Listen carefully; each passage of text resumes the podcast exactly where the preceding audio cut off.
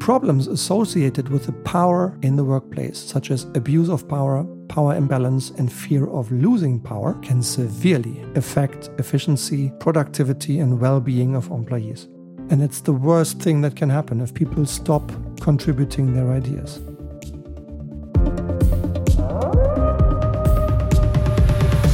Hello, dear Leitwolf, dear leader of the pack.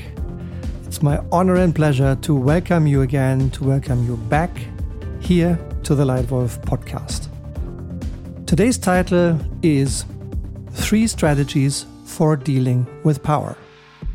And as always, we will have a look at this topic through the lens of leadership, strategy, and change, which I think are topics of your interest. That's why you're investing some of your precious time to be here in the podcast today. So that's what I'd like to have this conversation with you about. Three strategies for dealing with power. Just a bit of context up front. My team and I, we have a very clear vision. A well led world. All we do with clients, all we do with individual leaders, teams, sometimes with entire companies when we are invited to transform hundreds of leaders in an organization, all is led by this vision. We would like to create and contribute to a well led world.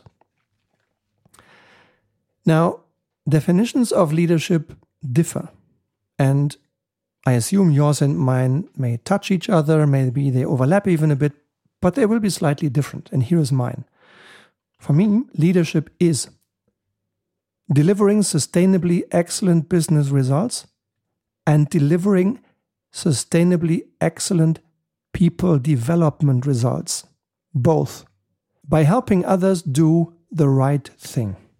So it's first about results, two kinds of results. Not only business results, business results and people results. And it's not just a one off a lucky punch, one month, one quarter, one year, but sustainably excellent business results and sustainably excellent people results. And it's not by doing the work yourself, but it's by helping others succeed. And it's not by helping others do things right. This is management. It's important as well. It's very important as well. And every leader does management roles as well. But it's not leadership. It's about doing things right. While leadership is about something with even much more potential, which is doing the right things and stopping the wrong ones. That's to me good leadership. And one element that influences, that can limit or change the power of leadership is power. Power in the workplace power in the workplace plays a significant role in the dynamics of an organization and can have both negative and positive effects, depending on how you and I are leading. And in this podcast, I'd like to share with you three of the most important issues related to power in the workplace and three effective tips for dealing with power. So let's start with issues related to power at the workplace. First, there is the abuse of power. A key problem related to power in the workplace is the abuse of power by superiors, line managers, or colleagues. Abuse of power can manifest itself in the form of bullying, harassment, unfair treatment, or even discrimination. This behavior leads to a very unhealthy work climate, where employee trust is affected and performance, engagement, and productivity suffer severely yeah. When I walk the floors where people create fear and abuse their power, I can smell it. Give me an hour and I smell it. Yeah. So it just has negative effects. Abuse of power. Second problem area related to power at the workplace is power imbalance. An imbalance of power distribution at the workplace. Very high, very rigid, hierarchical structures and very unequal distribution of decision making power can make some employees feel powerless and unable to adequately represent their opinions and ideas. And if that continues over a sustained period of times, they go on mute. They shut up. They become silent. And it's the worst thing that can happen if people stop contributing their ideas.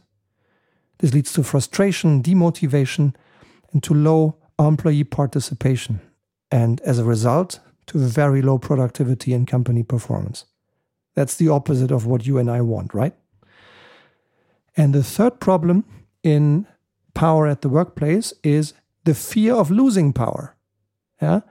Of course, many people, once they have a certain power, others more, others less, fear the loss of power. The fear of losing power can be a problem for both supervisors and employees. It can lead to a climate of insecurity, of fear, where decisions are made out of personal interest. So, how do I help myself? How do I please my boss? Rather than for the good of the company or for the good of the client and team members and employees. Fear of losing power can also hinder collaboration and affect innovation and organizational growth. Yeah? All things that you and I don't want. And here, three ideas for potential solutions. Number one, promote transparency and communication. Open and transparent communication is crucial to improve the handling of power issues in the workplace.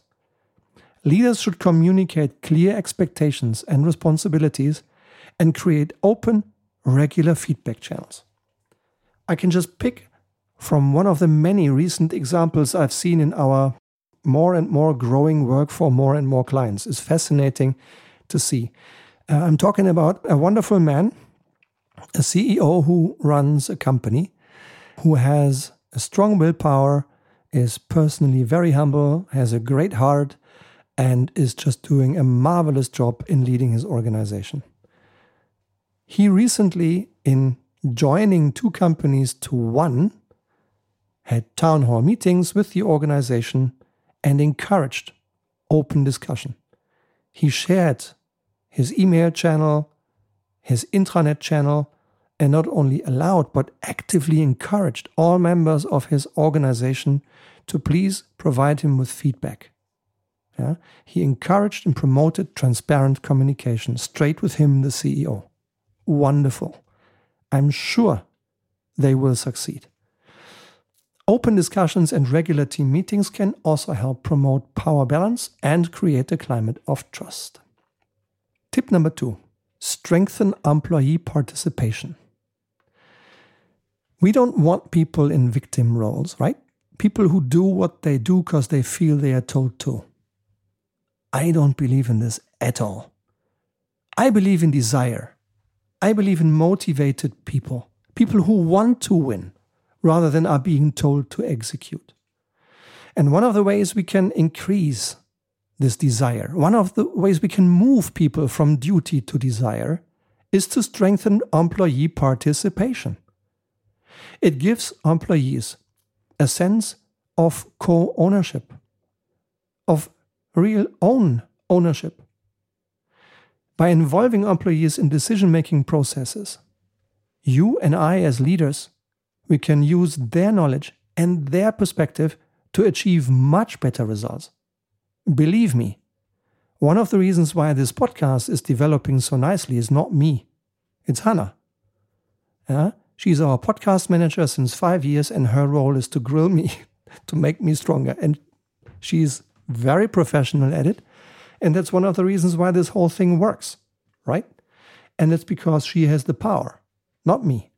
It's her role to make sure that this podcast flies. And it does. Uh, we have grown to now 13, more than 13,000 people in the community. And a big, big part of the success is, is due to her. Yeah? Thank you, Hannah.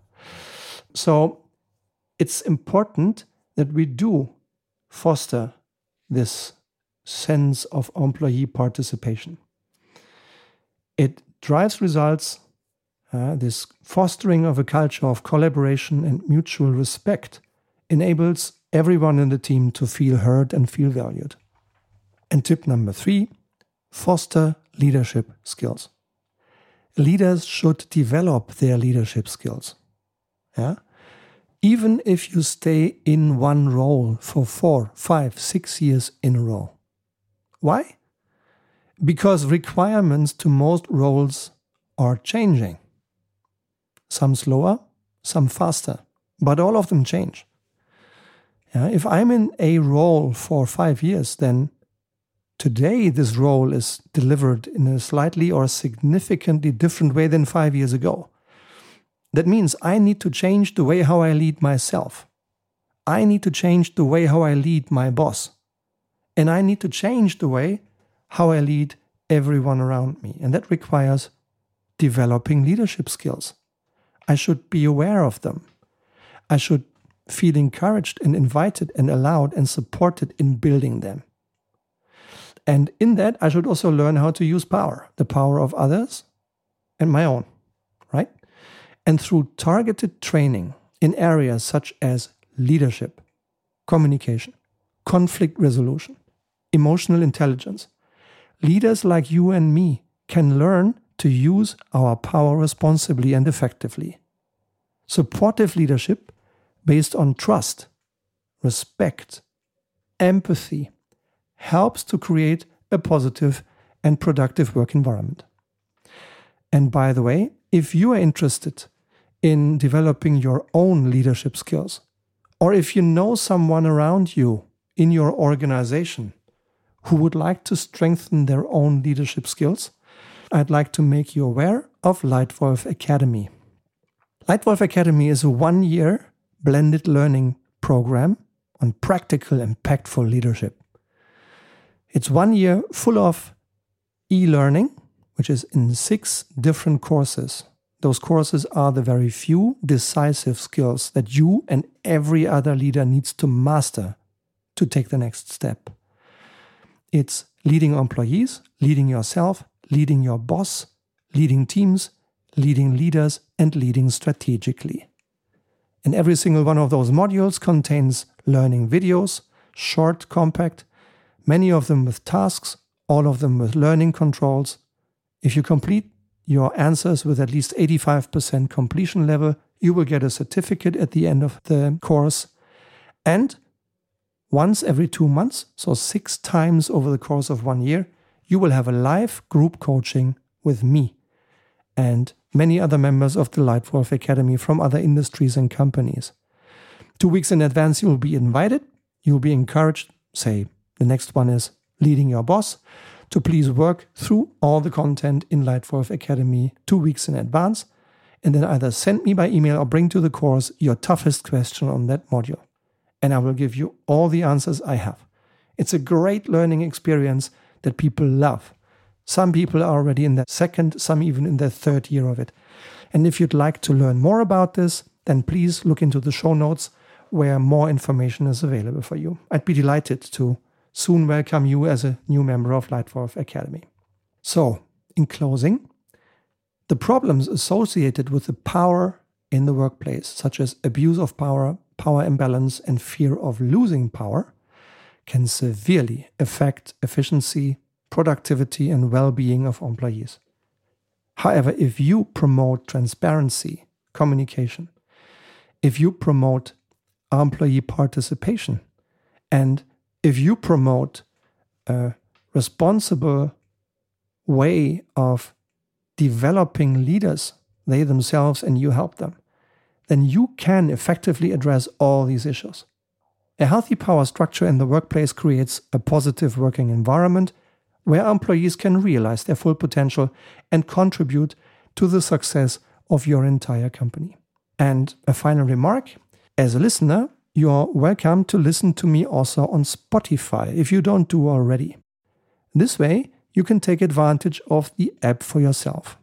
For example, you can participate in short polls, just investing a few seconds of your time, and you can comment to interact with me and you can activate the bell so you don't miss any new edition of the Leitwolf podcast. That's it for today. I hope you've enjoyed it. I hope that this podcast on power gave you one little insight to think about or even do something with. Then it was definitely worth your time. It was a pleasure to have you here, and I wish you a wonderful week, whatever you do. Enjoy it, have fun, and I look forward to welcoming you again, hopefully already next week when it's showtime again here in the Leitwolf podcast. Thank you. Your Stefan.